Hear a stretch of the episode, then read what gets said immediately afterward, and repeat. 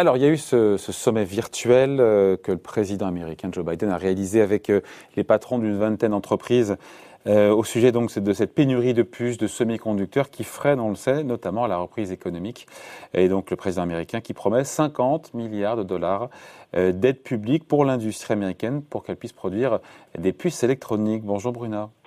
Bonjour David. Bruna Bazini, rédactrice en chef adjointe au JDD. C'est quoi l'objectif derrière pour, pour Joe Biden? C'est de évidemment de mettre un terme, on imagine, à, cette pénurie de semi-conducteurs, ou c'est aussi de permettre euh, euh, aux Américains de se battre, j'ai envie de dire, à armes égales avec, euh, face à la Chine sur un marché qui est critique, on le sait. Et donc indirectement, c'est une façon de sécuriser. On revient à la, question de la sécurité ou la sécurisation de la chaîne d'approvisionnement, notamment en matière de composants électroniques qu'on retrouve partout. Oui, alors je pense que c'est d'abord, et c'est vrai pour le monde entier, c'est d'abord un enjeu de de sécurisation des, chaînes de production face à une pénurie, effectivement, puisque les composants, euh, ces, puces électroniques, etc., ils sont devenus indispensables pour actionner euh, toutes les dernières innovations. Voitures électriques, 5G, intelligence artificielle, drones de combat, enfin tout y passe, smartphones. Et sur ce terrain, il faut bien le dire, les États-Unis qui euh, avaient euh, acquis de l'avance, euh, eh bien aujourd'hui n'assurent plus que 12% en production de leurs besoins, alors qu'ils étaient à 37% en 90. Le centre mondial de production des puces aujourd'hui s'est déplacé vers l'Asie. Il est en Asie et il n'est pas en Chine, il est à Taïwan et en Corée du Sud. Il est d'abord à Taïwan puisque c'est là que un opérateur comme TSMC euh, assure à lui seul 50% de la production mondiale de puces. Et puis ensuite, vous avez Samsung euh, Electronics euh, en Corée du Sud. Euh, donc, en fait, les élus. Mais alors, ce qui se passe, c'est que les élus américains et la Maison Blanche préfèrent charger Pékin en disant que c'est la Chine qui cherche à. Alors que c'est pas le cas.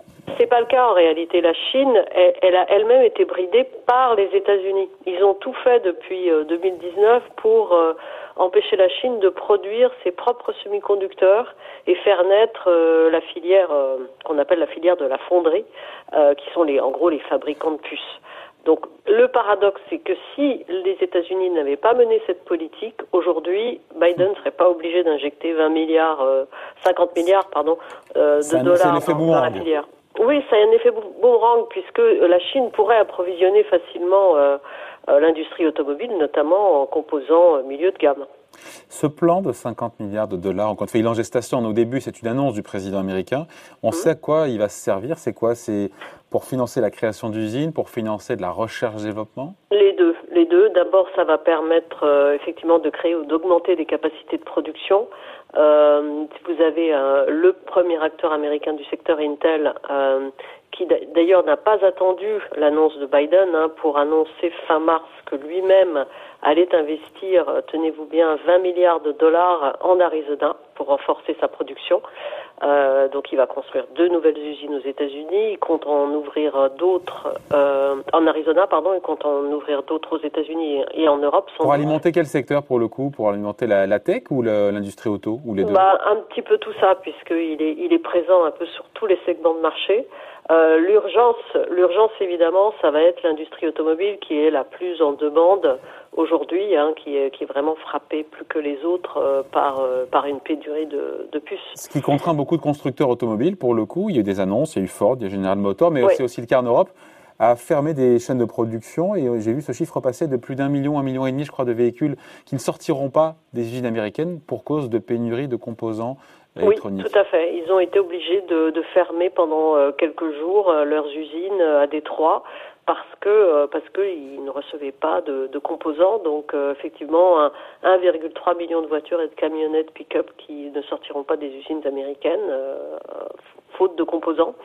mais on a le même problème en Europe. Hein. Il va y avoir des ruptures de charge et et, et, voilà, donc c'est bien ce secteur qui est le plus, le plus en demande. Et d'ailleurs, euh, par rapport au plan Biden, ils aimeraient bien qu'un quart des 50 milliards, euh, à Détroit, ils aimeraient bien qu'un quart de ces 50 milliards leur reviennent pour fabriquer les, les puces manquantes, mais je ne pense pas que Washington euh, leur donnera gain de cause. Pourquoi?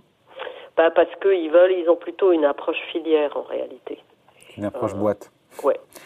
ce plan, encore une fois, de 50 milliards, il peut résoudre le problème à court terme parce qu'il s'intègre dans le plan de 2000 milliards de relance et de rénovation des infrastructures Parce que pour le coup, si on veut résoudre le problème à court terme, il faut que l'argent bah, euh, soit dépensé. Oui, il faut que l'argent soit débloqué. Euh, et effectivement, Biden voudrait que ces 50 milliards soient dans le plan euh, infrastructure hein, de 2000 milliards de dollars.